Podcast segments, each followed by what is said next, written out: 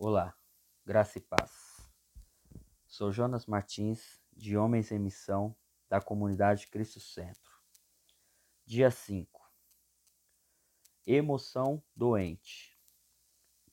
Você já tomou uma decisão emocional? Aqui está o que quero dizer. Você está lutando com algo difícil. Insistiu, investiu muito no resultado e acha que até sabe o que deve fazer você aguenta firme, mas tem muitas outras coisas acontecendo em sua vida. Então é difícil se concentrar. Finalmente, dominado por seu estresse, provavelmente incluindo algumas influências externas, você cede. Você abandona seu plano original porque era muito difícil. Você não aguentava mais a pressão. E é aí que o verdadeiro problema realmente começa. Porque agora você tem que lidar com as consequências de ceder. Não gostamos de pensar em nós mesmos como emocionais. As mulheres são emocionais, nós não. Somos fortes, somos lógicos, somos pensadores, mas a verdade é que todos os humanos são seres emocionais. E, e honestamente, não há nada de errado nisso. Foi assim que Deus nos fez. É quando permitimos que essas emoções conduzam nossas ações que nos colocamos em apuros. Na leitura de hoje, começamos com Sansão e seus amigos filisteus bebendo. Esses caras o odeiam, mas se contentam em ficar enquanto ele estiver pagando. Sansão decide mexer com eles, então faz uma aposta que ele pode lhes contar um enigma que não serão capazes de resolver.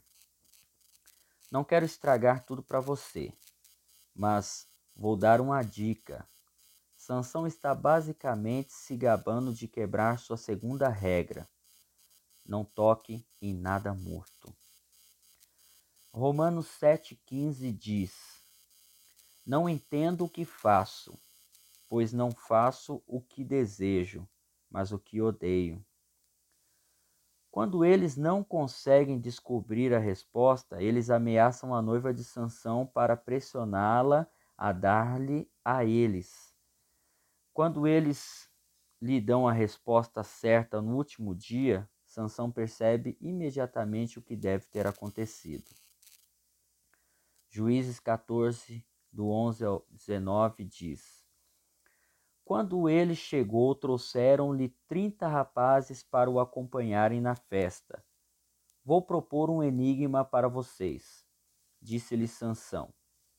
Se vocês puderem dar-me a resposta certa durante os sete dias da festa, então eu darei a vocês trinta vestes de linho e trinta mudas de roupas.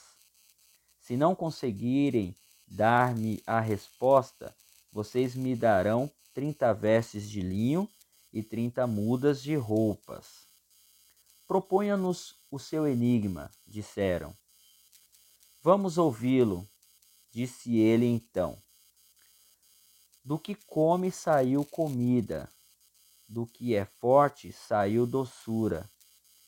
Durante três dias eles não conseguiram dar a resposta. No quarto dia disseram à mulher de Sansão: Convença o seu marido a explicar o enigma. Caso contrário, poremos fogo em você e na família de seu pai e vocês morrerão. Vocês nos convidou para nos roubar?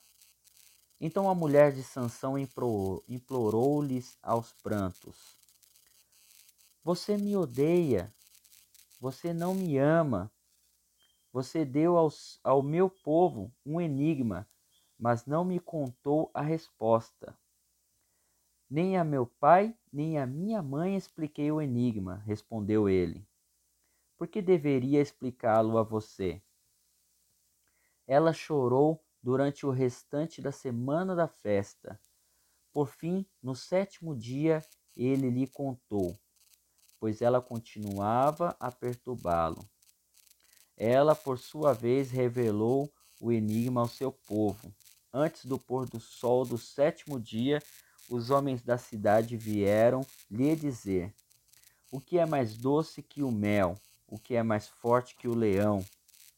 Sansão lhes disse: Se vocês não tivessem arado com a minha novilha, não teriam soluciona, solu, solucionado o meu enigma. Então o Espírito do Senhor apossou-se de Sansão. Ele desceu a Ascalon, matou trinta homens, pegou as suas roupas e as deu aos, aos que tinham explicado o enigma. Depois, enfurecido, foi para a casa do seu pai. Agora aqui está o que eu realmente quero que você veja. Por que Sansão permitiu que os seus impulsos e suas emoções o conduzissem, em vez do Espírito de Deus? Porque ele tomou uma decisão ruim após outra. Gálatas 5, 16, 17 diz: Por isso digo, vivam pelo Espírito, e de modo nenhum satisfarão os desejos da carne, pois a carne deseja o que é contrário ao Espírito, o espírito o que é contrário à carne. Eles estão em conflito um contra o outro, de modo que vocês não fazem o que desejam. Sansão nunca corrige o curso, mas mesmo quando é hora de ele pagar as consequências de suas próprias ações, ainda assim a força de Deus nunca o abandona. Nossa força vem do Senhor. Afinal, ele nos fez guerreiros, e é exatamente por isso que precisamos deixar seu espírito nos guiar. Temos que ser capazes de discernir o que, quando e onde e como lutar. E precisamos lutar apenas pelas coisas pelas quais realmente vale a pena lutar. Não confie em suas emoções. Confie no Espírito de Deus dentro de você. Se você entendeu, repita comigo esta oração. Senhor Jesus, quero confiar somente em Ti.